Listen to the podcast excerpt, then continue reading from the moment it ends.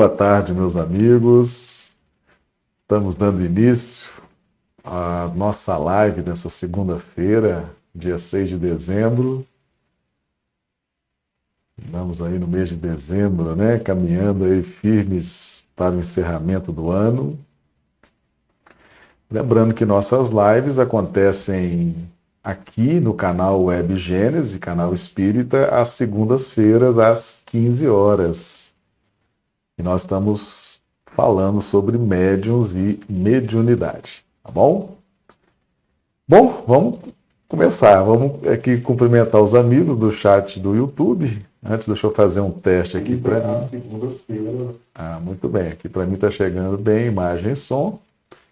Vamos cumprimentar os amigos do chat do YouTube que já estão aqui conosco.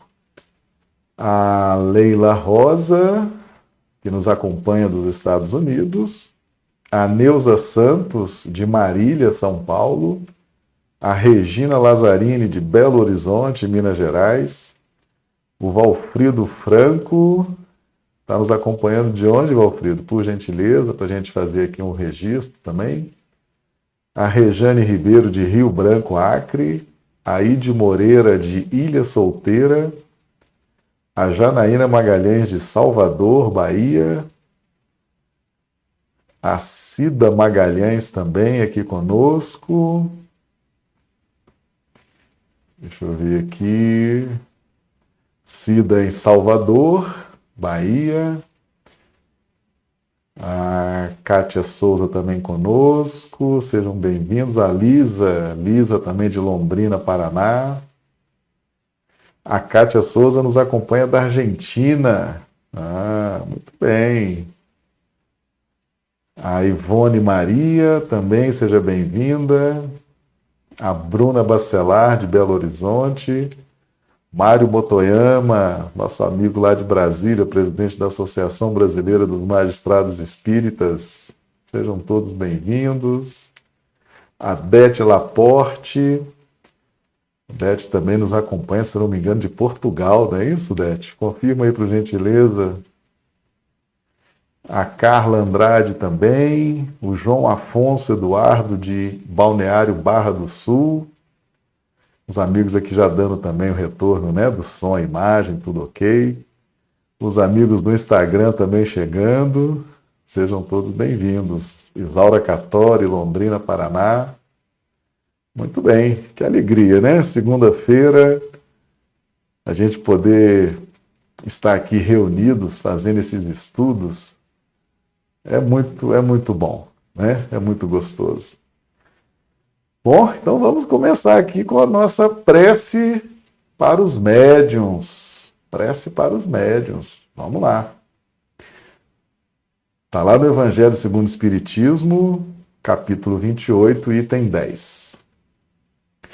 Deus onipotente, permite que os bons espíritos me assistam na comunicação que solicito Preserva-me da presunção, de me julgar resguardado dos espíritos maus, do orgulho que me induza em erro sobre o valor do que obtenha, de todo sentimento oposto à caridade para com os outros médiums. Se cair em erro, inspira alguém a ideia de me advertir disso, e a mim a humildade que me faça aceitar reconhecido a crítica e tomar como endereçados a mim mesmo e não aos outros os conselhos que os bons espíritos me queiram ditar. Se for tentado a cometer abuso no que quer que seja, ou a mim vai descer da faculdade que te aprove conceder-me, peço que me retires de preferência a consentires que ela seja desviada do seu objetivo providencial, que é o bem de todos e o meu próprio avanço moral. Que assim seja. Essa prece para os médiuns, a gente sempre faz essa prece abrindo aqui os nossos trabalhos, né? Muito bem, meus amigos, hoje então nós vamos falar sobre quem são os médiuns quem são os médiums? A gente tem, ao longo da nossa história, a história humana, a gente não sabia lidar muito bem né, com, com médiums, mediunidades, especialmente os, os médiums que produziam os fenômenos ostensivos, né? esses fenômenos da psicofonia, o pessoal chama também de incorporação, a psicografia, a vidência, enfim, várias, vários fenômenos ostensivos, né? aqueles fenômenos que nos tangem os sentidos físicos. E a gente não sabia por que, que essas pessoas produzem esses fenômenos, né? O que, que acontece para que essas pessoas produzam esses fenômenos? Qual a diferença delas? São seres especiais? São seres privilegiados? São seres escolhidos por Deus? A dúvida, né? A dúvida e, e aqueles fenômenos, aquelas pessoas, a gente não entendia muito bem e já taxava de feiticeiro, de bruxa, de e daqui a pouco estava jogando na fogueira, sem compreender muito bem. E muitas vezes também a gente estava criando aí altares, né? Para santificar ou mistificar os médiums. Ou seja, nós varamos aí os séculos sem entender muito bem uh, o que é quem são os médiums, o que é a mediunidade.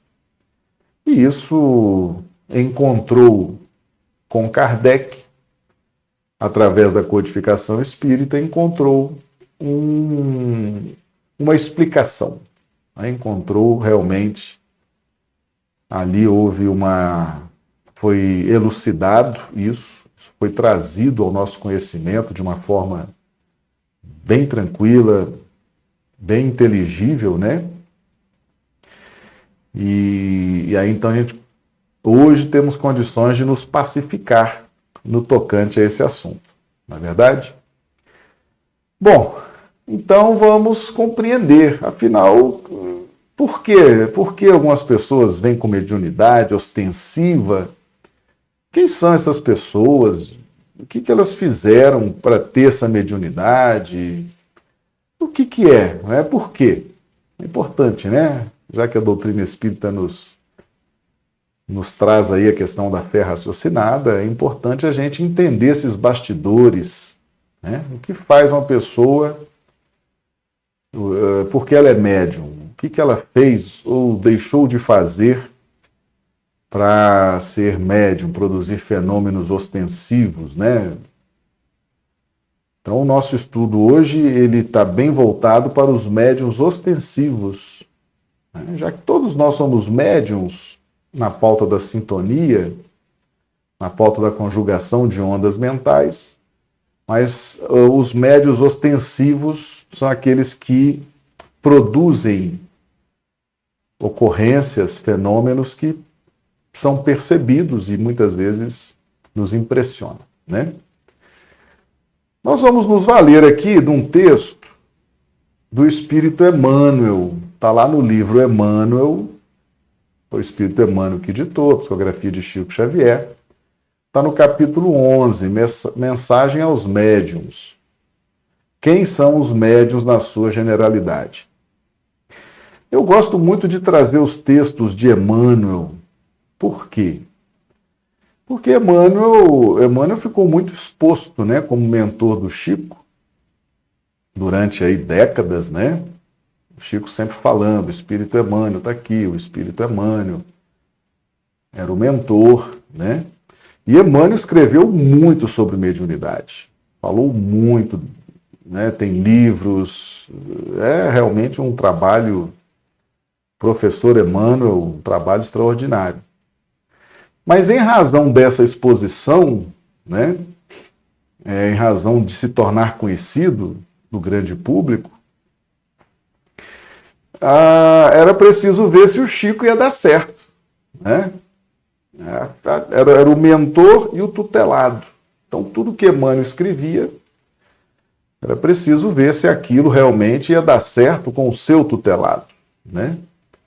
Se Chico ia ouvir aquilo, atender aquilo, se conscientizar daquilo, se ia seguir as orientações do seu mentor.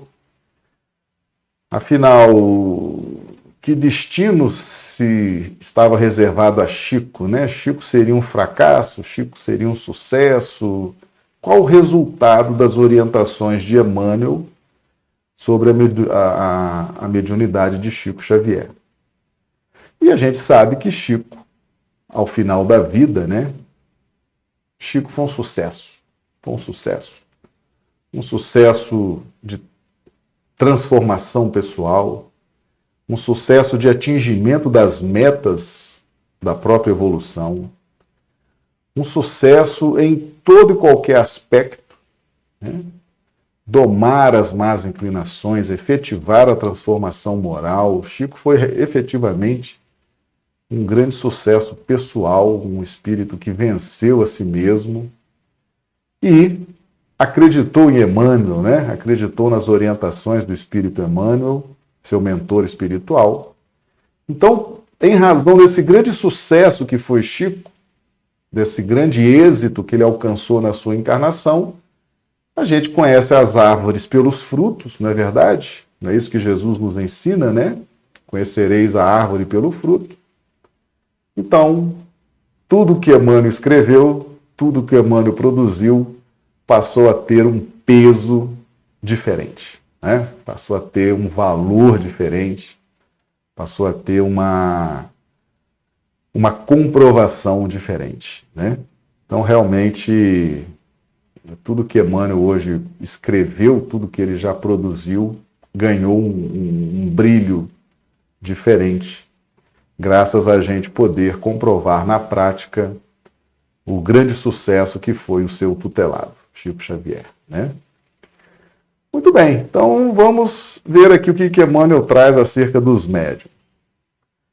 Os médiums, em sua generalidade, não são missionários na acepção comum do termo.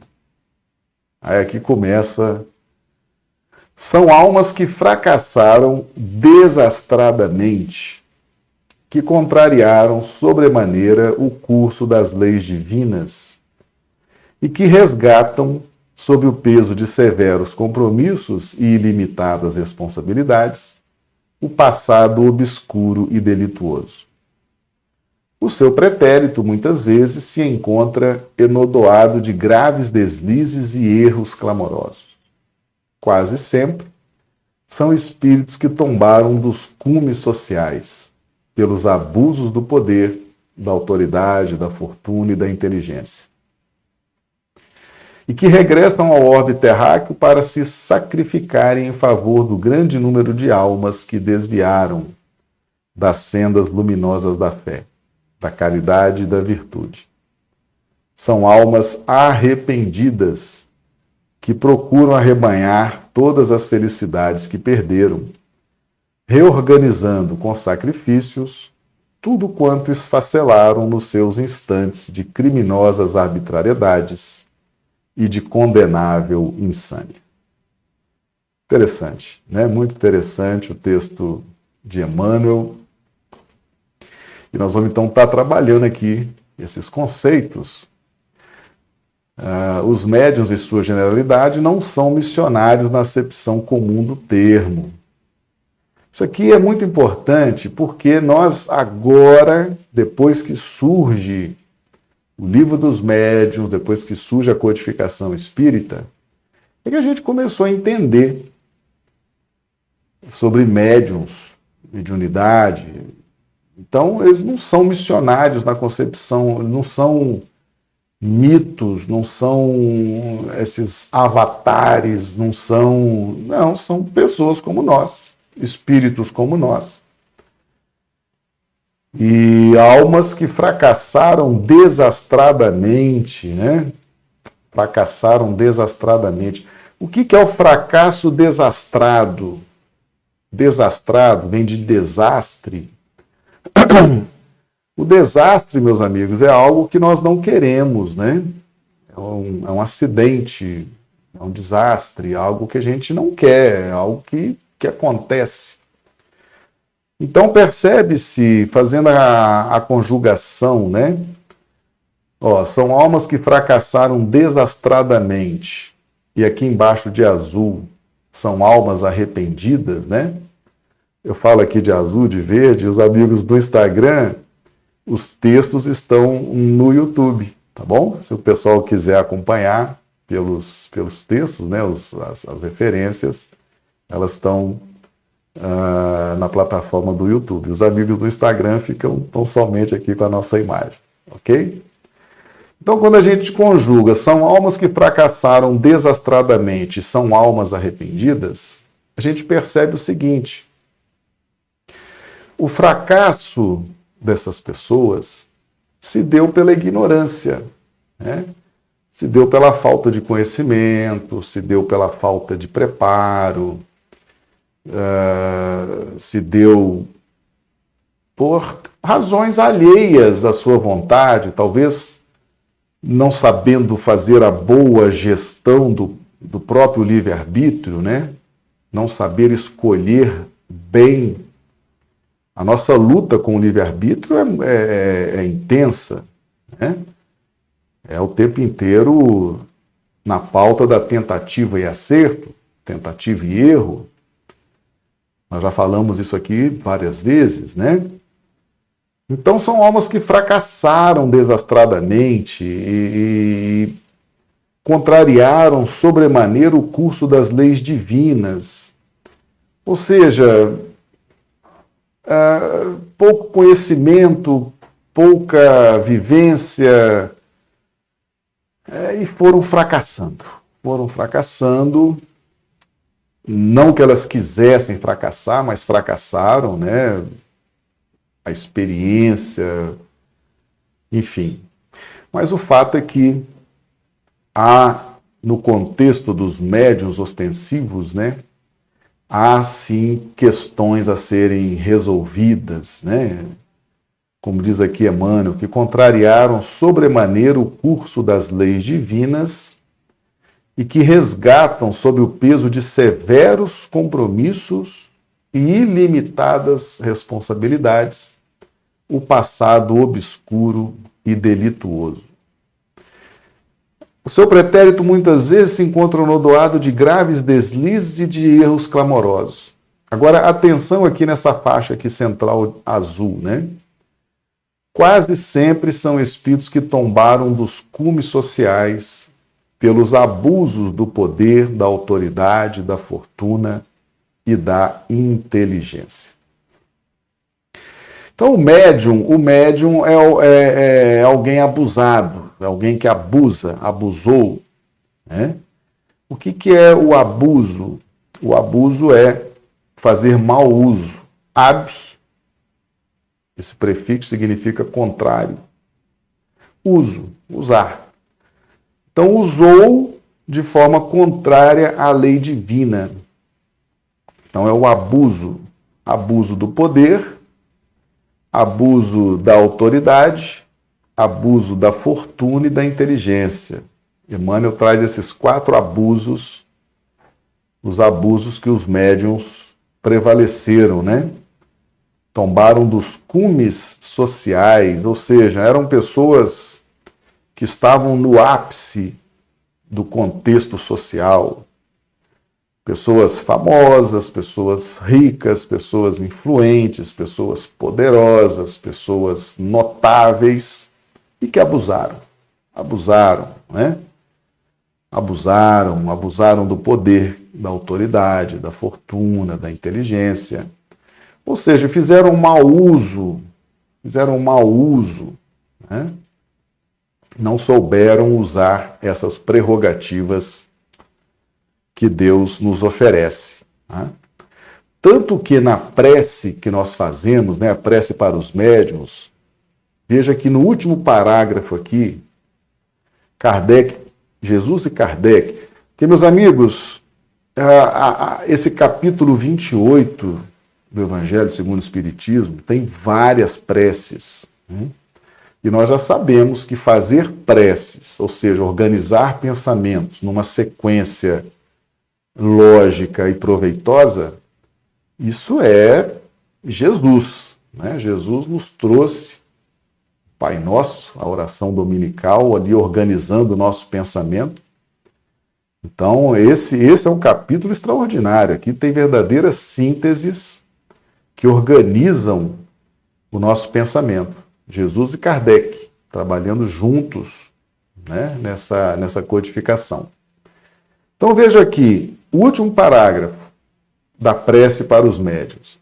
Se for tentado a cometer abuso, tá? se for tentado a cometer abuso, no que quer que seja. Então, o médium, o médium é alguém que tem o abuso nas suas memórias reencarnatórias. O abuso ou o mau uso é um, um currículo do médium, né? faz parte da história do médium, faz parte das vibrações essenciais do médium.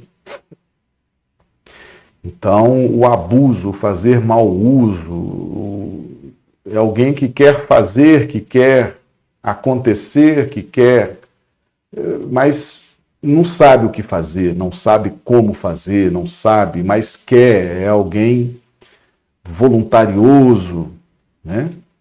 Então, o abuso é uma, uma questão a ser trabalhada pelos médiums, pelos médiums. E aqui nós temos assuntos delicadíssimos para os médiums, né? que foi onde eles abusaram e caíram os desastres, os fracassos desastrados. Então, esses assuntos são muito delicados. Assuntos que envolvam poder, autoridade, fortuna, inteligência, são assuntos delicadíssimos para os médiums. Né? fizeram mau uso disso e há a tendência, se não for corrigido, né? Tanto que está na prece para os médiums, Kardec, Jesus e Kardec trazem isso para que haja conscientização dos médiums. Esses assuntos são muito delicados para os médiums. O médium não tem que se envolver em discussão de poder, discussão de autoridade, discussão de inteligência, discussão de fortuna, são assuntos delicadíssimos para os médiums, tá certo? Delicadíssimos. Então são, são espíritos que tombaram, caíram dessas posições sociais de relevo, de grande expressão no contexto da matéria e dos seus sistemas, influenciaram negativamente, né, através da filosofia, do pensamento, influenciaram negativamente, desviaram muitas pessoas das sendas luminosas da fé, da caridade, da virtude.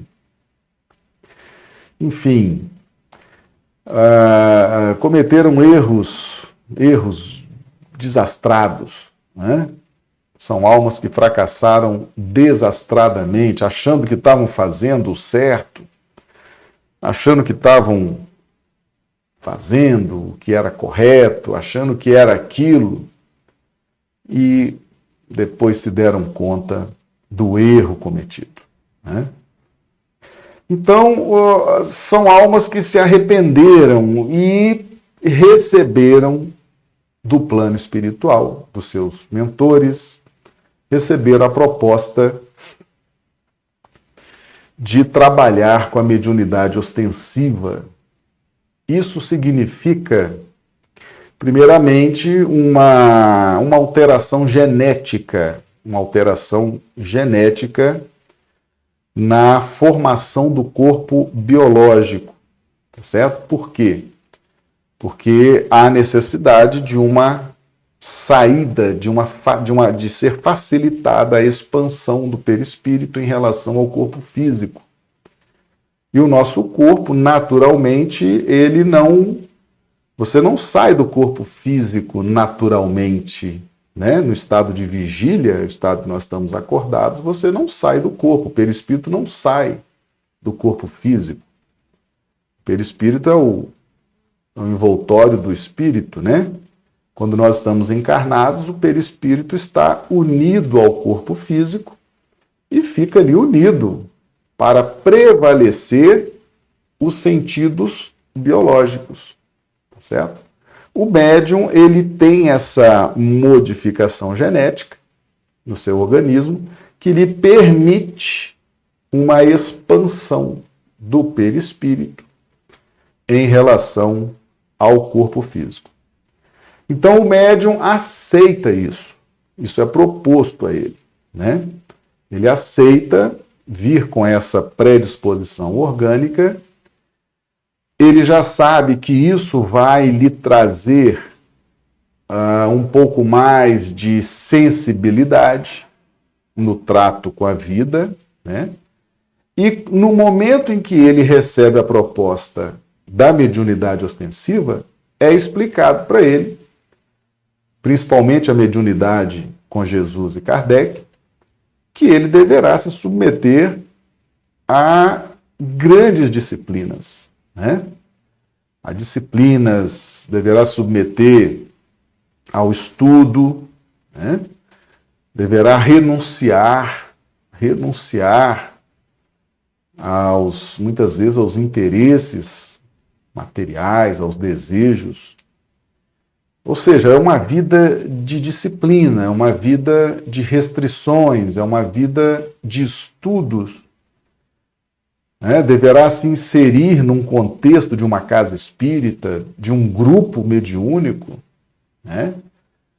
Ah, deverá ter um dirigente, deverá ter um grupo trabalhando, enfim. Tudo isso é explicado para ele, para o médium, né? Então, a mediunidade é uma oportunidade, porque, como são pessoas muito materialistas, né? Perceba-se aqui que as suas quedas ó, quase sempre são espíritos que tombaram dos cumes sociais, pelos abusos do poder, da autoridade, da fortuna e da inteligência. Então são, são espíritos bem materialistas, né? espíritos muito afetos às questões materiais, né? são espíritos que, quando estão encarnados, acreditam muito na força da matéria, no poder da matéria, até pensam que são matéria. Né? Ou seja, é, eles dão muito valor à matéria, dão muito valor às sensações, às sensações físicas, né? dão muito valor a, a tudo que seja relacionado ao, ao sensório físico. Né? Então, a mediunidade, a mediunidade, ela tem um efeito muito positivo nos materialistas. Por quê? Porque o médium vai sentir no seu material, no seu corpo biológico, ele vai sentir no seu sistema nervoso. Que é coisa mais material do que o sistema nervoso, né? Do que o sensório. Então o médium vai sentir nesse seu contato com o plano espiritual, principalmente, ele vai sentir no seu sistema nervoso o mundo do espírito comunicante. Ele vai sentir as emoções da entidade comunicante. Ele vai sentir as sensações da entidade comunicante e vai sentir aonde? No seu corpo na sua matéria, no seu sistema nervoso. Então, a mediunidade para o materialista é algo realmente que casa muito bem, né? Casa muito bem. Por quê? Porque não te dá dúvida. Você, médium, que era tão apaixonado, tão vidrado com a matéria, com as sensações da matéria, né? com tudo isso que a matéria oferece, vai sentir agora no próprio cosmo biológico, no próprio corpo físico, essas sensações. E isso dá ao médium uma certeza muito grande, né? Porque ele sente na matéria, ele sente na matéria que ele sempre deu valor ao longo das encarnações, ele sente na matéria ah, as sensações, ele sente na matéria aquilo que ele precisa sentir para as suas reflexões, para as suas mudanças, tá certo? Lembrando que nós estamos aqui falando do livro Emmanuel, livro Emmanuel. Tá? O livro chama Emmanuel e foi ditado pelo Espírito Emmanuel, psicografia de Chico Xavier. Capítulo 11, Mensagem aos Médiuns. Tá? Então perceba-se que a mediunidade ostensiva para o materialista é uma grande oportunidade de ele sentir em algo que ele dá tanta importância, que é a matéria, que são as sensações da matéria, ele sentir no seu próprio sistema nervoso essa realidade espiritual. Então, é uma oportunidade fantástica, é um instrumento de educação. E por que, que a pessoa aceita a mediunidade? Porque quando nós estamos no plano espiritual e a gente começa a comparar as luzes espirituais, a gente fica constrangido. Né? Às vezes você está no plano espiritual, aí você vê um espírito iluminado, você vê um espírito volitando, você vê um espírito, aquela coisa maravilhosa. Aí a gente às vezes olha para a gente e fala assim: meu Deus, como eu estou longe disso, eu quero isso. E no plano espiritual, a gente, em razão dessas comparações, aliás, uma coisa que mais constrange o espírito é a ausência da própria luz. O espírito André Luiz traz muito isso nas suas obras, né? Muitas vezes no trabalho de ajuda às entidades superiores, neutralizam a própria luz para não gerar constrangimento nos espíritos inferiores, né? Então a maior dor que o espírito sente é quando ele se depara no plano espiritual com a própria falta de luz, própria falta de evolução. E aí então, nesse contexto, fica bem ele passa a desejar uma solução para uma solução justa para lhe auxiliar na sua evolução espiritual. Então, os médiums aceitam isso, isso é proposto aos médiums, essa mediunidade com Jesus e Kardec, isso é proposto, é respeitado o livre-arbítrio, é explicado para os médiums, né? As disciplinas que eles vão ter que se submeter, o trabalho em grupo, o estudo permanente, a transformação moral, o domínio das más inclinações, e ele vai estar tá, paralelamente para comprovar tudo isso, ele vai estar tá sentindo no seu sistema nervoso, vai estar tá sentindo na matéria, ele que sempre deu muito valor às impressões materiais, às sensações materiais, ele vai estar sentindo agora os efeitos do intercâmbio espiritual. Então, isso tem um efeito muito positivo no médium. Né? Tem um efeito realmente fantástico. Ah, e Emmanuel traz isso aqui também, ah, lá no, no, capítulo 11 do livro Emmanuel. É, veio exortar a quantos se entregaram na terra a missão da mediunidade, afirmando-lhes que, ainda em vossa época, esse posto é o da renúncia, da abnegação e dos sacrifícios espontâneos. Né?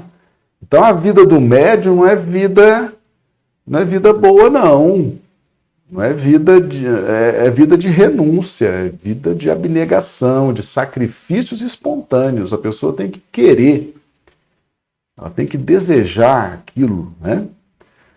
Faz-se necessário que todos os espíritos vindos ao planeta com a incumbência de operar nos labores mediúnicos compreendam a extensão dos seus sagrados deveres para obtenção do êxito no seu elevado e nobilitante trabalho. E prossegue Emmanuel. Médiuns, a vossa tarefa deve ser encarada como um santo sacerdócio. A vossa responsabilidade é grande pela fração de certeza que vos, que vos foi outorgada. E muito se pedirá aos que muito receberam. Fração de certeza que vos foi outorgada. Que certeza é essa? É a certeza de sentir no próprio sistema nervoso a vida que continua, a vida no plano espiritual.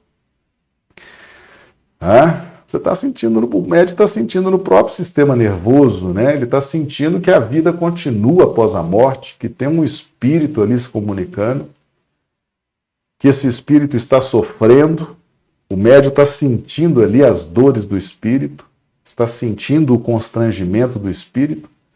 Isso é a fração de certeza, você não tem como duvidar disso. Né? Não tem como duvidar disso. Você está sentindo no seu sistema nervoso, você está sentindo nas suas células, você está sentindo o mal-estar, você está sentindo todas aquelas sensações, isso é fração de certeza. Isso é para dar para o materialista a certeza, certo? Para dar certeza, para não ter dúvida. Você está sentindo no corpo. Como é que você vai ter dúvida? Você está sentindo, você está sentindo. Essa é a fração de certeza que vos foi otorgada. Né? E ao receber, por exemplo, o intercâmbio com os espíritos superiores, o médium sente também o bem-estar das vibrações uh, dos espíritos superiores. Então não tem como ter dúvida. Você sente no corpo, você sente no seu sistema nervoso, você sente nos seus, nas suas células. Fração de certeza. Né? Certeza de que a vida continua após a morte certeza que existe sofrimento espiritual após a morte. Você recebe ali um intercâmbio, faz o um intercâmbio, né? A, a, incorporação, por exemplo, o pessoal chama de incorporação, a psicofonia. Você sente a sensação do espírito, você vê, poxa, a vida continua. Por que, que esse espírito está sofrendo tanto? O que, que ele fez? Né? Uma impressão ruim que eu tive ao incorporar esse espírito. Que impressão desagradável. O médium tem certeza, certeza de que a vida continua após a morte, que pode ser uma vida de sofrimento, ou que pode ser uma vida de, de muita luz, de muito bem-estar. Né? Então é isso que Emmanuel está nos ensinando aqui. Tá? A vossa responsabilidade é grande pela fração de certeza que vos foi otorgada e muito se pedirá aos que muito receberam. Faça, portanto, necessário que busqueis cumprir com severidade e nobreza as vossas obrigações, mantendo a vossa consciência serena, se não quiserdes tombar na luta, o que seria crestar com as vossas próprias mãos as flores da esperança numa felicidade superior que ainda não conseguimos alcançar. Pesai as consequências dos vossos mínimos atos, porquanto é preciso renuncieis à própria personalidade, aos desejos e aspirações de ordem material, para que vossa felicidade se concretize. Então, o médium, antes de ele encarnar como médium, é orientado isso para ele. Falou: olha, você, sou seus mínimos atos. Tudo que você for fazer, pensa, analisa o que vai falar, o que vai fazer, tá? quais seus desejos, as aspirações de ordem material. Foi, foi a matéria que te derrubou, né? Foi o apego à matéria, foi o apego ao poder que te derrubou, foi o apego à, à fortuna que te derrubou, foi o apego, né? O apego ao sensualismo, ao sexismo, foi o apego, foi tudo isso que te derrubou. Então, por isso que Emmanuel traz essa questão, né? traz essa questão. Cuidado com os desejos, cuidado com as aspirações de ordem material, né? Essas questões de ordem material são delicadíssimas para o médium, delicadíssimas. É onde o médium caiu no passado. Entende? Estão vendo que o médium não é um santo? O médium não é um, um avatar? O médium não é uma divindade? O médium é, é alguém que fracassou desastradamente e que está tendo a oportunidade de trabalhar na mediunidade ostensiva para sentir em si próprio. Né? Sentir sempre deu tanto importância à matéria, às sensações da matéria, que agora está sentindo no próprio corpo. Né? É um remédio justo, né? É um remédio justo, é um remédio na dose acertada. Tá? Então, as questões materiais para o médium são delicadíssimas, porque foi nisso que ele caiu no passado, foi nisso que ele abusou. É, foi nisso que ele abusou. O médium, médium tem uma tendência a abusar, fazer mau uso, por isso que precisa estudar muito, estudar muito as leis divinas, estudar muito como, como proceder diante da matéria, diante das pessoas, diante da casa espírita, diante. É preciso estudar muito, é preciso renunciar, é preciso trabalhar no bem. Né? Então, o médium não é um, não é um, um, um ser diferente, um ser privilegiado.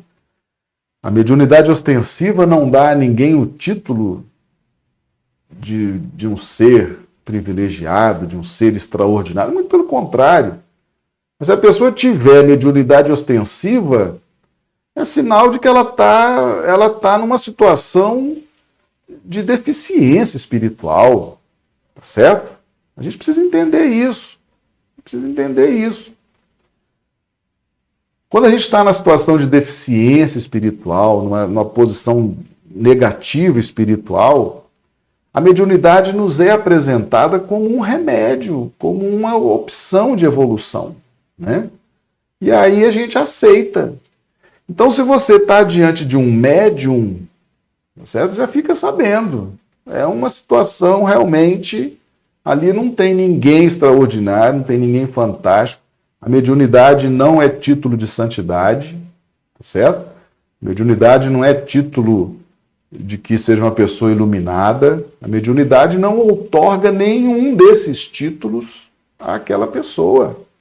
Certo? Nós precisamos ter essa noção. Nós precisamos tirar da nossa imaginação, da nossa fantasia, que os médiums são seres extraordinários, porque não são, são pessoas como nós que estão lutando, lutando muito para restabelecer a paz, a felicidade e a mediunidade ostensiva para eles é um compromisso seríssimo. A pessoa tem que ir na casa espírita, tem que participar do grupo mediúnico, tem que estudar, né? tem que se submeter a determinadas renúncias, determinados sacrifícios, determinadas disciplinas. É uma vida, é um sacerdócio. É aquilo que Emmanuel diz ali, é um, é um santo sacerdócio, um sagrado sacerdócio. Né? E, e, tem uma outra questão também. Olha aqui, olha o que o Emmanuel continua dizendo aqui para nós, lá no livro Emmanuel. Todos os médiuns, para realizarem dignamente a tarefa que foram chamados a desempenhar no planeta, é, necessitam identificar-se com o ideal de Jesus, buscando para alicerce de suas vidas o ensinamento evangélico em sua divina pureza a eficácia de sua ação depende de seu desprendimento e da sua caridade, necessitando compreender em toda amplitude a verdade contida na afirmação do Mestre: Dai de graça o que de graça recebestes. Devendo evitar na sociedade os ambientes nocivos e viciosos, podem perfeitamente cumprir seus deveres em qualquer posição social a que forem conduzidos, sendo uma de suas precípuas obrigações melhorar o seu meio ambiente, com o exemplo mais puro de verdadeira assimilação da doutrina de que são pregoeiros. Não deverão encarar a mediunidade como um dom ou como um privilégio, sim como bendita possibilidade de reparar seus erros de antanho, submetendo-se dessa forma com humildade aos alvitres e conselhos da verdade, cujo ensinamento está frequentemente numa inteligência iluminada que se nos dirige, mas que se encontra igualmente numa provação, que, humilhando, esclarece ao mesmo tempo o espírito, enchendo-lhe o íntimo com as claridades da experiência. Meus amigos, dai de graça o que de graça recebestes. A mediunidade ela é gratuita, tá certo? Ela é gratuita. Jesus já havia ensinado isso para os discípulos. Tá? Dai de graça o que de graça recebeste, não é para cobrar nada de ninguém. Você vai, falou lá para os discípulos, você vai curar, você vai ajudar, você vai é de graça, não é para cobrar. Tá? Então, se o médium está cobrando, isso não é mediunidade com Jesus e Kardec, não. Certo? Se o médium está pedindo algo em troca, se o médium. Isso não é mediunidade com Jesus e Kardec. Certo? Dai de graça o que de graça recebeste. Um dia nós vamos fazer aqui um estudo específico sobre essa questão. Uma questão importantíssima para os médiums é saber selecionar pessoas, ambientes e ideais. Né? Quando a gente fala que a vida do médium é uma vida de renúncia, de sacrifício, é uma vida né, de disciplinas, até as pessoas com quem você vai conviver, você tem que aprender a selecionar. Tá certo? Tem que aprender a selecionar. Uma pessoa mal escolhida, um, um, ambiente com pessoas que não trazem para o médio uma boa convivência, bons pensamentos, bons assuntos, isso para o médium é terrível. Porque o médium tem uma sensibilidade, tem uma sensibilidade acima, né? Acima do, do normal e, começa a se envolver com essas vibrações menos dignas, isso é terrível para o equilíbrio do médium. O médium tem que aprender a selecionar os ambientes que ele vai frequentar. Já não é mais todo ambiente que o médium pode ir. Entende? Se a pessoa não tem mediunidade, ela vai para qualquer lugar, vai entrar e sair dali. Mas o médium, o médium, dependendo de onde ele for, o ambiente que ele frequentar, o médium sai dali passando até mal, né? Tem que selecionar os ideais, os ideais nobres, os ideais construtivos para o espírito, né? Então, seleção de pessoas, seleção de ambientes, seleção de ideais faz parte das preocupações do médium o médium tem que estar atento. Né? Essas disciplinas envolvem isso também. Conviver com pessoas espiritualmente saudáveis, eticamente saudáveis. Né? Procurar estar sempre selecionando os assuntos, as pessoas, os ambientes, os ideais, para preservar a própria tranquilidade emocional. Né? Então, não é um privilégio, a mediunidade não é um privilégio, a mediunidade não é um, um dom. A mediunidade é uma oportunidade de se transformar numa pessoa melhor. Primeiro, você vai sentir no seu sistema nervoso que a vida continua após a morte. É a primeira lição do médium. Né? Primeira lição do médio é sentir no próprio sistema nervoso, está incorporando os espíritos, está psicografando, está vendo, está ouvindo. Primeira coisa, a vida continua após a morte. E essa vida após a morte, ela varia. Você vai ver espíritos sofredores, espíritos rebeldes, espíritos odientos, tá? Vai ver espíritos iluminados. Então você já tem essa certeza, o médium já tem essa certeza. E a partir disso ele vai começar a trabalhar a sua transformação moral, certo? E aí tem toda essa série de disciplinas, toda essa série de providências que ele precisa tomar né, para o seu engrandecimento. Então o médium não é santo. Agora, por que, que o pessoal fica com raiva quando a gente dá uma aula dessa? Tem gente que não gosta, né? Porque até antes de Kardec, os médiums eram colocados nos pedestais. O pessoal construía altar para os médiums, né? tronos para os médiums, não sabia lidar. Né? Então achava que era um ser diferente, um ser especial. E não é. Tá? Depois da codificação espírita, esse tipo de conhecimento chegou até nós para nos equilibrar. Porque a mediunidade sempre existiu no planeta. Mas agora a gente está sabendo lidar com médiums, a gente está sabendo lidar com mediunidade. Então não tem que ficar, meus amigos, puxando o saco de médium, né? É, é, é colocando o médium em pedestal, mistificando o médium, tá certo? Se a gente não aprender a lidar com médiums e mediunidade, se a gente não ficar esperto, porque o que, que as sombras fazem? Né?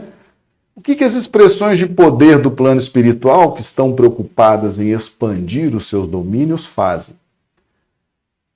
Mistificam os médiums. A gente não sabe lidar com isso, né? Então o que, que eles fazem? Eles mistificam esses médiums, transformam os médiums em avatares, em criaturas sobre-humanas sobrenaturais ficam instigando esse tipo de, de raciocínio, fica todo mundo vidrado.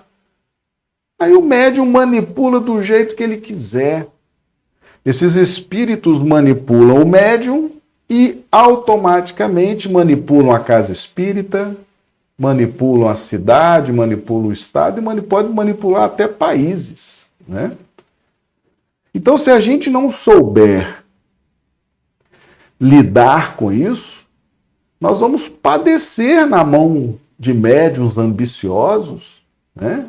vamos sofrer nas, nas mãos dessas pessoas que se valem da mediunidade para ganhar dinheiro, se valem da mediunidade para ficar famosas, se valem da mediunidade para ficar notáveis e ficam influenciando um monte de gente né, que não sabe de nada os ingênuos que não estudam, que não, não, não buscam um melhor entendimento, e isso causa um prejuízo enorme na vida de todos nós. Né? Causa um prejuízo enorme.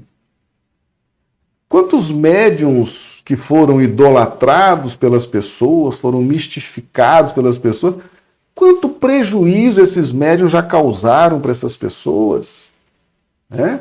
Quantas pessoas hoje estão impactadas emocionalmente porque ouviram uma conversa de um médium, né? Ah, isso vai acontecer na sua vida, isso não sei o que, de casamento, de emprego, de... a pessoa fica, ela fixa a ideia naquilo e às vezes passa a encarnação inteira com a ideia fixada naquilo, esperando um príncipe encantado, esperando um casamento dos sonhos, esperando um emprego extraordinário, esperando isso. Médios, médios. Médiuns ambiciosos, místicos, né? Causando esse prejuízo. Então nós precisamos aprender a lidar com isso, tá certo? Esse tipo de conhecimento que agora o mundo recebe, é para que a gente aprenda a lidar com isso, aprenda a lidar com os médicos, porque a mediunidade sempre existiu e vai existir por muito tempo ainda. Nós é que temos agora que estudar, compreender como vamos lidar com a mediunidade ostensiva, como vamos lidar com médiums, como vamos lidar com os fenômenos, tá certo?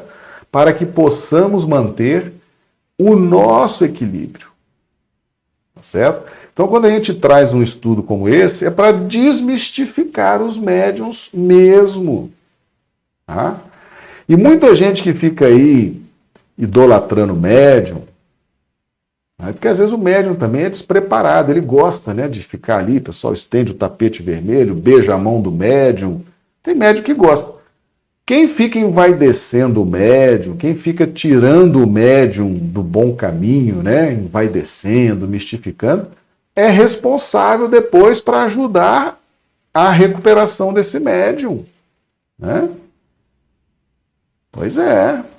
O médium já está ali numa luta terrível, tendo que lutar contra a vaidade, tendo que lutar contra uma série de, de nuances específicas da notoriedade que a mediunidade produz, né? E a pessoa ainda fica ali envaidecendo o médium, fica ali babando o médium, fica ali puxando o saco do médium, atrapalhando, fica envaidecendo o médium, o médium se perde. Tá Depois você vai ser responsável também. A hora que esse médium estiver todo perturbado, todo mistificado, todo vaidoso, né? tiver comprometido a evolução espiritual desse médium, você também vai ser responsável para ajudar na, no reequilíbrio mental desse médium. Né? Então, não é nem se deixar levar e também não ficar estimulando a vaidade dessas pessoas. Porque são pessoas que eh, fizeram mau uso, elas estão aprendendo a usar, estão reaprendendo a usar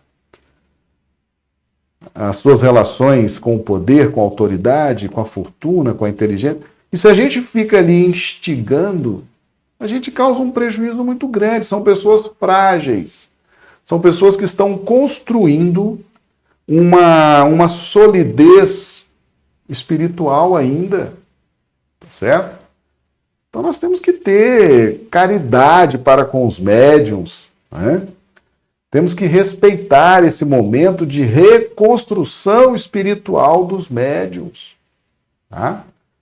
Eu, eu, eu até sempre, sempre trago aqui a prece, né? A prece que Jesus e Kardec nos ensinaram aqui, ó. Olha lá no, lá no primeiro capítulo, né? Deus onipotente, permite que os bons espíritos me assistam na comunicação que solicito. Preserva-me da presunção de um, me julgar resguardado dos espíritos maus. 2 Preserva-me da presunção, do orgulho que me induz em erro sobre o valor do que obtenha. 3. Preserva-me de todo sentimento oposto à caridade para com os outros médiums. O médium, o médium é alguém que precisa da nossa caridade, a caridade do bom comportamento, do bom diálogo, né? não ficar envaidecendo o médium, não ficar enchendo o médium de pedidos. A gente às vezes acha que o médium é um adivinho, né? Ah, eu vou casar com quem? Eu vou ter um emprego assim, como é que. Gente, vamos parar com isso. O médium não sabe dessas coisas, certo? E ele não está ali para trazer esse tipo de informação. Né? Nós temos que ter caridade, temos que respeitar. A mediunidade é uma coisa muito séria, é uma coisa muito, muito santa, tá certo? Temos que ter caridade para com os médiums. E não ficar envaidecendo o médium é uma caridade. Porque agora nós estamos sabendo, os médiums são espíritos muito necessitados de transformação moral, de domar as más inclinações e que receberam na mediunidade o um instrumento para essa tentativa de redenção. Tá certo? Esse é o objetivo de uma aula como essa, de uma live como essa. É a gente despertar, a gente acordar. Né? a gente amadurecer nessa relação, certo? Tem que amadurecer nessa relação. A gente não pode ficar, a gente precisa entender o que, que é isso. Tá? Depois que a gente entende o que, que é isso, tá? e, e, e são almas arrependidas, olha que interessante aqui, são almas arrependidas. Tá? Você vê que a, a pessoa se arrependeu no plano espiritual, ela se deu conta dos erros cometidos, se deu conta dos erros, dos abusos do poder, da autoridade, da fortuna. São almas arrependidas que procuram rebanhar todas as felicidades que perderam. O médium normalmente não é uma criatura feliz, tá certo? Não é uma criatura feliz. Uh, aliás, ele é uma criatura que pende, ele tem essa tendência a uma tristeza, a uma melancolia, tá certo? E é graças ao trabalho na mediunidade que o médium vai recuperar essa alegria, tá certo? É, meus amigos, arrebanhar todas as felicidades que perderam. Perderam. Perderam por quê? Porque fizeram muito mal às outras pessoas, né? Fizeram muito mal, abusaram da, do poder, da autoridade, da fortuna, da inteligência, fizeram muito mal muito mal às pessoas, às coletividades. Isso entristece o espírito. Quando ele cai em si, isso entristece o espírito. Aí ele vem agora na busca da reparação, da reconstrução de si próprio. Né?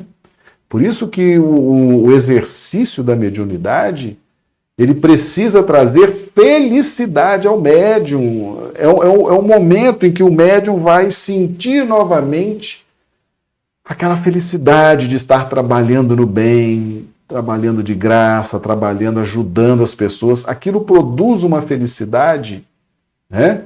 E o médium vai sentindo de novo no decorrer do tempo, ele vai recuperando, ele vai saindo do estado de melancolia, do estado de tristeza e vai readquirindo um estado de euforia de vida, né?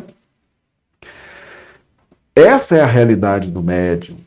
O médium tem que se alegrar no exercício da mediunidade. O médium precisa sentir felicidade na prática do bem. Né? Mediunidade com Jesus e Kardec, não é verdade? Então, que a gente possa entender essa realidade e a gente possa se libertar também, que a gente não seja manipulado por médiums inescrupulosos, né? Médios que não estudam, médios que não estão preocupados com transformação moral, só estão preocupados em ganhar dinheiro, em ficar famoso, em ficar importante. Você não tem que ficar influenciado por esses médiums. Né? O médium é médium que está atrás de dinheiro, de fama, de glória, de projeção, foge disso. Não entra nessa, não, para você não sofrer na mão dessas pessoas, né?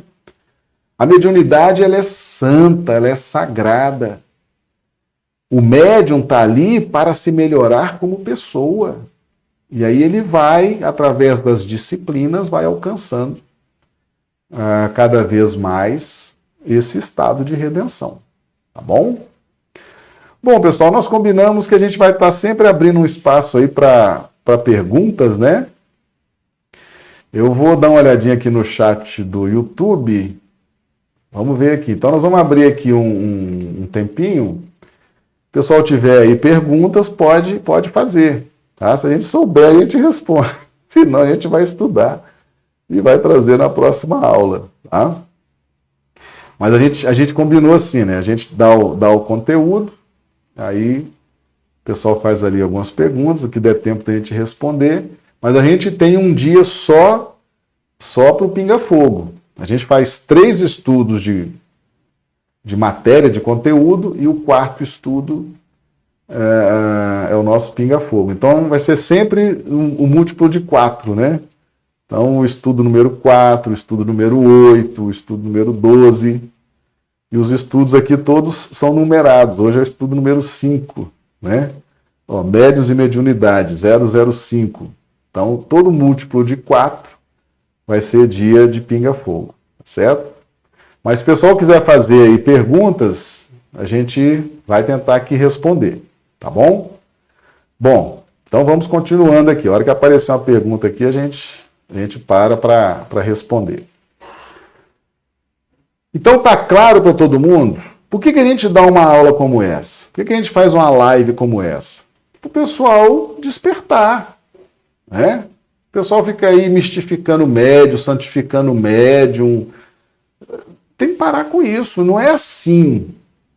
A coisa não funciona assim. Já funcionou no passado. Já funcionou no passado. A gente não sabia lidar com isso, então a gente né, não sabia. Mas agora que está tudo sendo trazido, tudo está sendo esclarecido, é uma questão da gente assimilar esse conteúdo, aprender e lidar com segurança com os médiums. Tá certo? Lidar com segurança. Às vezes você tem um médium em casa, um médium ostensivo em casa. Você vai fazer o que com esse médium? Você sabe lidar com isso? Tem muita gente que às vezes descobre que o filho tem mediunidade, a filha tem mediunidade, e vai se interessar pelo assunto. E faz muito bem, porque o pai e a mãe têm que dar a direção, tem que orientar, tem que ajudar. Se aquele espírito está na sua casa e tem mediunidade ostensiva, você tem a obrigação sim de ajudar, de orientar, de encaminhar para o bem. É bom que estude mesmo, né? Para não deixar o menino ali, a menina, transformar, né, prejudicar a formação, às vezes até mistificando, endeusando. Olha que horror, né? Então é muito importante saber lidar com isso. Se você não lida diretamente, mas sempre tem um parente, um amigo, você precisa saber lidar com isso. Os médios precisam que a humanidade inteira aprenda a lidar com eles. Tá certo? É isso que os médios esperam das pessoas. Que elas tenham caridade, que elas entendam o que, que acontece no organismo de um médium, né? o que, que se passa na sensibilidade de um médium, os médios precisam que a humanidade entenda isso, para que eles possam ter tranquilidade nos seus caminhos, nas suas jornadas. Tá? Nós precisamos correr atrás disso, tá certo?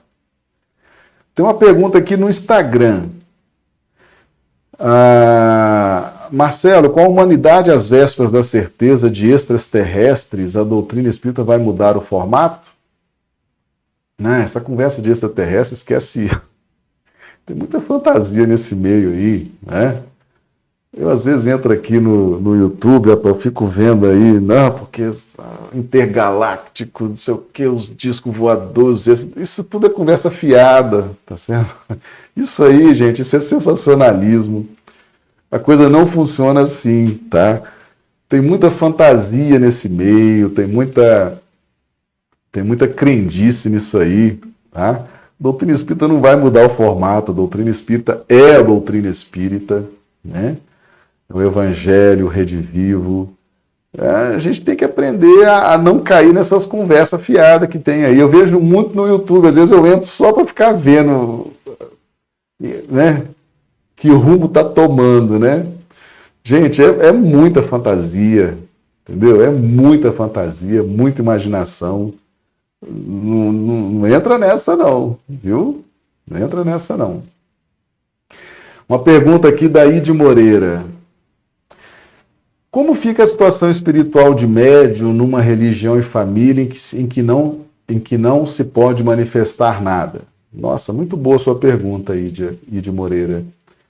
Ah, isso acontece com muita gente, muita gente, né? O que, que acontece? É, a mediunidade, ela existe em várias culturas, né? Várias culturas.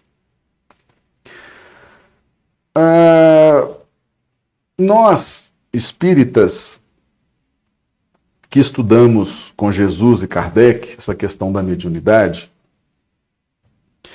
nós temos uma orientação, temos uma direção, temos uma conscientização, tá? Nós temos muitas obras confiáveis, né?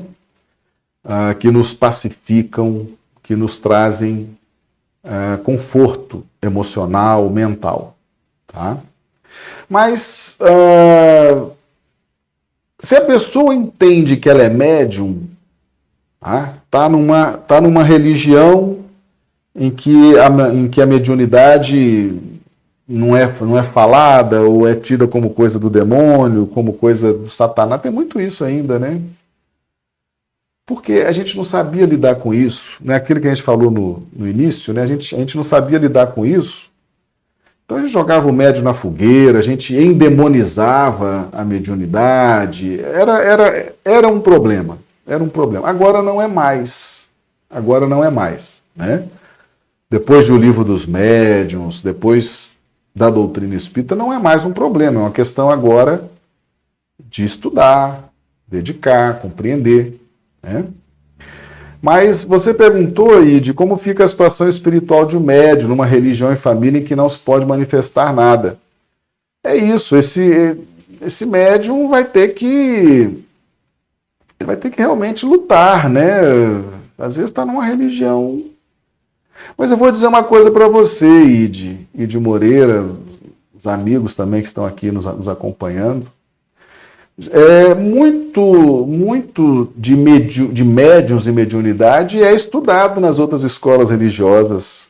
Viu? Eu tenho muitos amigos católicos, evangélicos, de outras religiões, eles estudam isso, só não é divulgado para o grande público, né? Porque eles têm lá a disciplina deles também. Mas já, já se estuda muito, já se estuda muito reservadamente as obras é, espíritas acerca de mediunidade. Mas nesse caso aí, o médium, né, que está numa, numa família, numa religião em que não se pode manifestar nada, realmente o esforço dessa pessoa será muito maior né, para vencer as questões culturais. Né?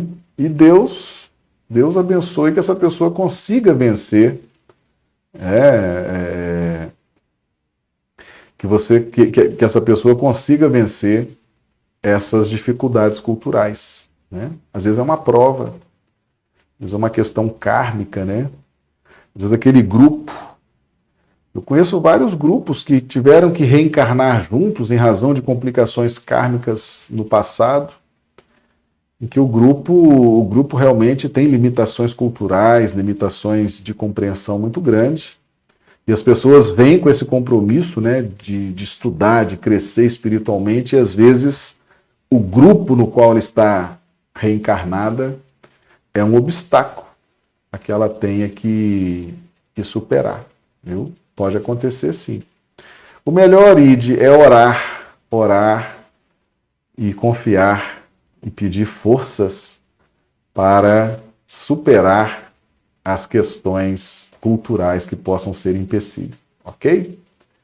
Se a pergunta satisfez, dá aí um joinha, se não, pergunta de novo, tá bom, Ide? Mário Motoyama, médiums são entes muito devedores e que encontram na mediunidade a grande oportunidade de resgatar os enganos e faltas cometidas no pretérito e é esperado deles que se melhoram e possam evoluir. Exatamente. Exatamente. Os médiums, os médiums é exatamente esse perfil aí. Tá? Eles encontram na mediunidade, nas disciplinas, nas renúncias, encontram aí a grande oportunidade de redenção espiritual. Perfeita colocação. Isaura Catori, Pergunta: Como podemos ter certeza que mensagens ou intuições são mesmo do nosso mentor? Boa pergunta. Os espíritos superiores e os nossos mentores, os nossos mentores, são espíritos, no mínimo, bons espíritos, né? São mais evoluídos do que nós. E os espíritos mais evoluídos, mais iluminados, eles têm uma ética, eles têm um estilo literário, eles têm uma essência nas mensagens que são essências construtivas, que pacificam, que orientam, que respeitam o livre-arbítrio. Né? Então, quando a gente analisa, e Kardec traz isso, Isaura, Kardec traz esses critérios né, para se analisar uma manifestação de um espírito mais evoluído. E ele faz paralelos, né, as mensagens edificantes das mensagens trazidas por espíritos menos evoluídos, né? Então existe critérios, é analisar a mensagem, né? Muito cuidado com os nomes que assinam as mensagens, né? O nome não importa tanto, tá? O que importa é o teor da mensagem, é o tipo, a qualidade espiritual da mensagem. Certo? Então, se a mensagem é uma mensagem de qualidade, é uma mensagem que consola, que orienta, é bem provável que seja uma mensagem vinda dos nossos mentores espirituais. Certo? Agora, se for uma mensagem cheia de, de grosserias, né? termos vulgares, e às vezes até vem assinada com o nome de um espírito é, tido como mentor, né? Mas não devemos nos apegar aos nomes, e sim à qualidade da mensagem. Tá certo? Ok, Isaura? Se a resposta satisfez, daí um joinha. Se não, pergunta de novo. Regina Lazzarini. O maior escolho da mediunidade é exatamente a vaidade, sentimento que faz com que o médium fique maravilhado com os efeitos que são produzidos através dele, vindo a perder a oportunidade concedida. Exatamente. Lembrando, gente, que médium, médium é alguém que tem um histórico de abuso, tá? De abuso. Então, é importante é, ter muita, muito cuidado com vaidade. Muito cuidado. Lembra que os médiums caíram dos cumes sociais? Então, no momento em que eles eram notáveis, famosos, influentes, foi o momento da queda deles. Tá certo? Então, bem lembrado aqui pela Regina. A vaidade, né? então, o médium, durante os fenômenos, se ele reviver as glórias materiais do passado, agora no exercício da mediunidade, o que a gente chama da vaidade, né? Ele pode se perder sim. Pode se perder e pode comprometer completamente a sua, a sua trajetória mediúnica. O médium já é alguém que caiu pela vaidade lá no passado influente, famoso, rico, inteligente, poderoso, vaidade, sendo paparicado pela sociedade, sendo paparicado por todo mundo, vaidoso, caiu.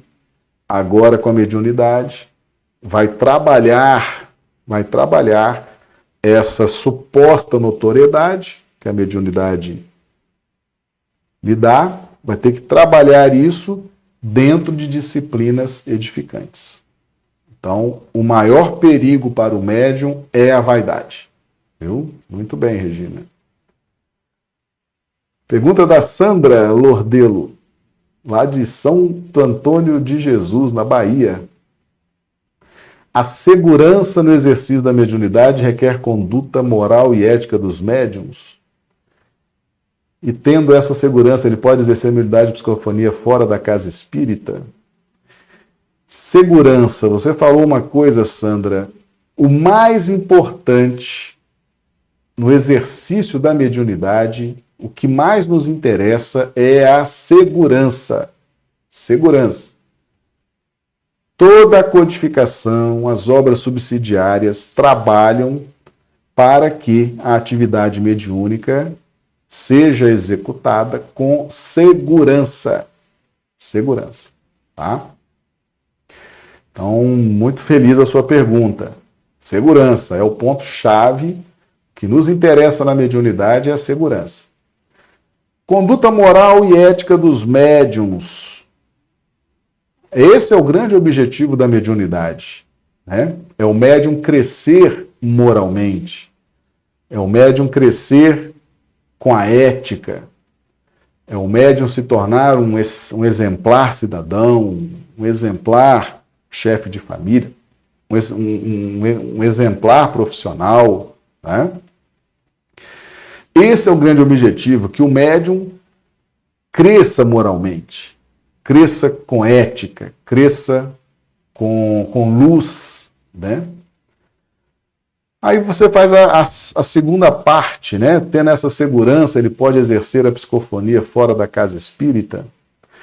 Esse é um assunto é, que nós preferimos tratar, Sandra, nós preferimos tratar a mediunidade quando estamos fazendo assim as, as lives, né? Nós associamos mediunidade com casa espírita. Né? O exercício da mediunidade dentro do grupo mediúnico, né? dentro da segurança do grupo mediúnico sério, dentro de uma casa espírita séria, né? que está ali seguindo os preceitos de Jesus e Kardec. Né? É muito perigoso, uh, é muito perigoso o exercício da mediunidade ostensiva fora dos ambientes protegidos e preparados como são os das casas espíritas, certo? Então eu diria sim, eu diria sim que a segurança a segurança tão buscada por nós no exercício da mediunidade. Se nós, se nós uh, sairmos desse contexto do ambiente, do grupo e da casa espírita, eu diria sim que essa segurança uh, pode ficar comprometida, aliás, bastante comprometida, viu? Bastante comprometida. E às vezes, o, uma conduta moral e ética dos médiums, né, ela pode às vezes estar apenas iniciando, né? Ela pode estar apenas crescendo em, em, em beleza e, e luz. Talvez o médium não esteja ainda pronto, né? não esteja ainda com as defesas pessoais prontas para tanta exposição, né? para se aventurar a, a prática da mediunidade fora desse contexto da segurança da casa espírita. Né? Então, sobre todos os aspectos, eu sugiro que a gente não quebre o fator segurança, que a gente não sabe, embora o médium possa ter uma boa conduta moral e ética, mas a gente não tem condições de ver as, as reservas intelecto-morais desse médium. Ele, ele, ele, pode efetivamente não suportar, né, não suportar fora da casa espírita o exercício da mediunidade. Tem muitas nuances, né? A mediunidade é algo realmente muito extenso, com muitas nuances. Tá certo? Ok, Sandra? Satisfez aí a resposta? Dá aí um joinha, senão pergunta de novo, tá? Ah, Janaína Magalhães. É preciso a consciência que o médium é apenas um meio e não o autor das manifestações. Muito importante o que a Janaína Magalhães está trazendo aqui. Né? O médium, ele é um instrumento, tá? O médium, ele é um instrumento instrumento. Tem muito médium, muito médium trazendo para si as mensagens que recebe do alto. Ah, só fazendo um link com os, os, estudos passados, né? aproveitando essa boa colocação aqui da Janaína, meus amigos, a grande preocupação do médium Né? A grande preocupação do médium é saber a que título se deu a conexão com o plano espiritual. Tá certo? Então, aquela conexão, vamos pôr um médium ostensivo, né? Um médium ostensivo, que produz o fenômeno da psicofonia, por exemplo. Se manifesta um espírito, um, um, um mentor, um benfeitor. A que título se deu essa conexão?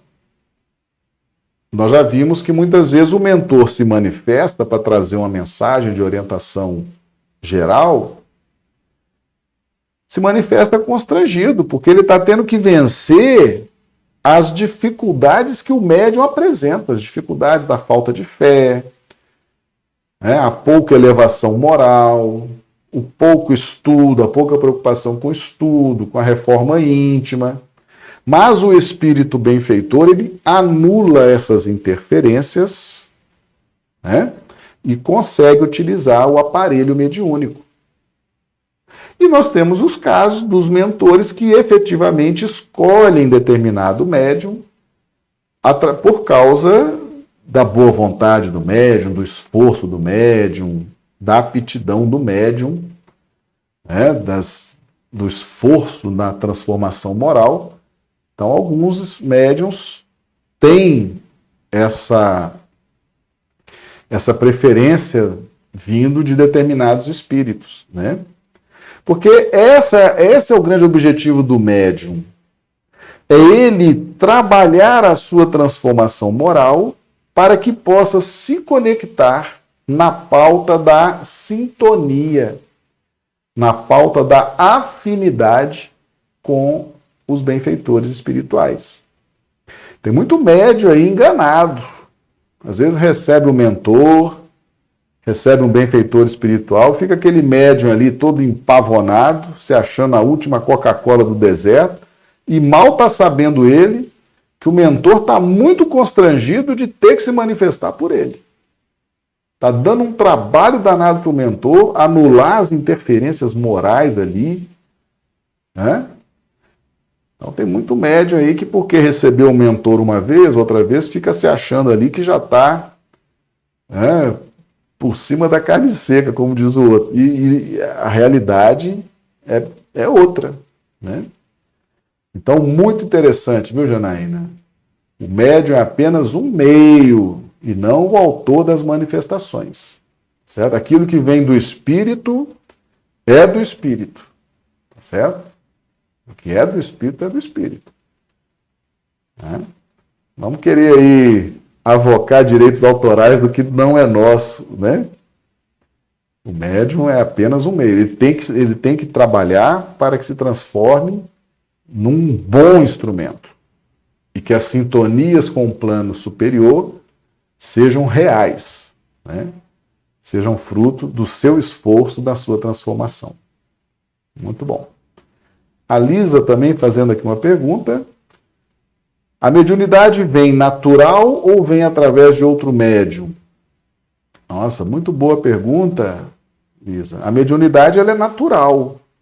A mediunidade vem no tempo do seu mentor, tá certo? Quando o seu mentor espiritual ou o mentor espiritual do médium entender que é chegada a hora, né? Porque quando a gente vai reencarnar, a gente faz esses acertos com os nossos mentores, né? É, é, quando chegar uma determinada idade, determinado tempo, vai haver a eclosão da faculdade mediúnica. Quem analisa isso é o mentor. É ele que tem toda a programação, é ele que vai nos trazer o passo a passo, né?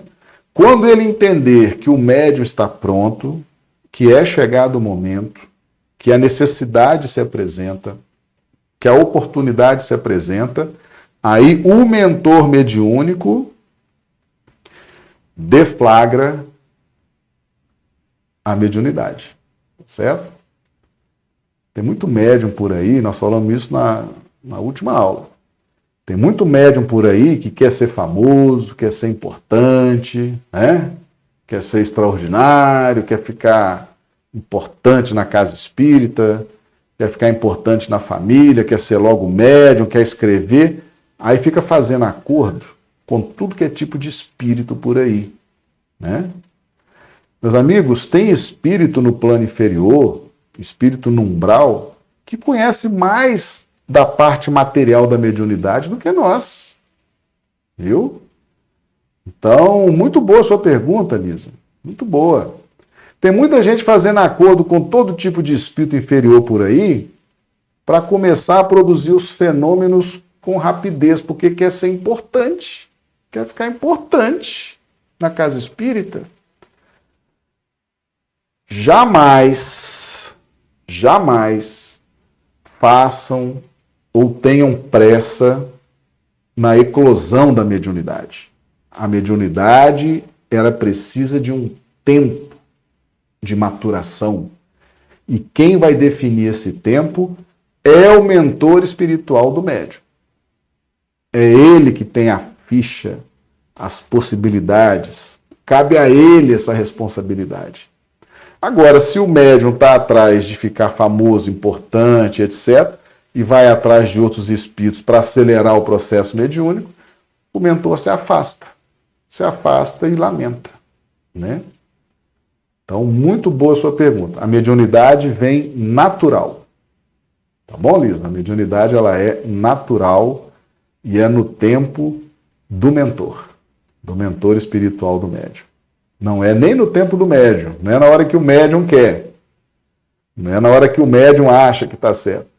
É na hora do mentor espiritual. Tá bom? Muito bem, pessoal. Acho que o nosso tempo aqui já Está chegando, né? Está chegando.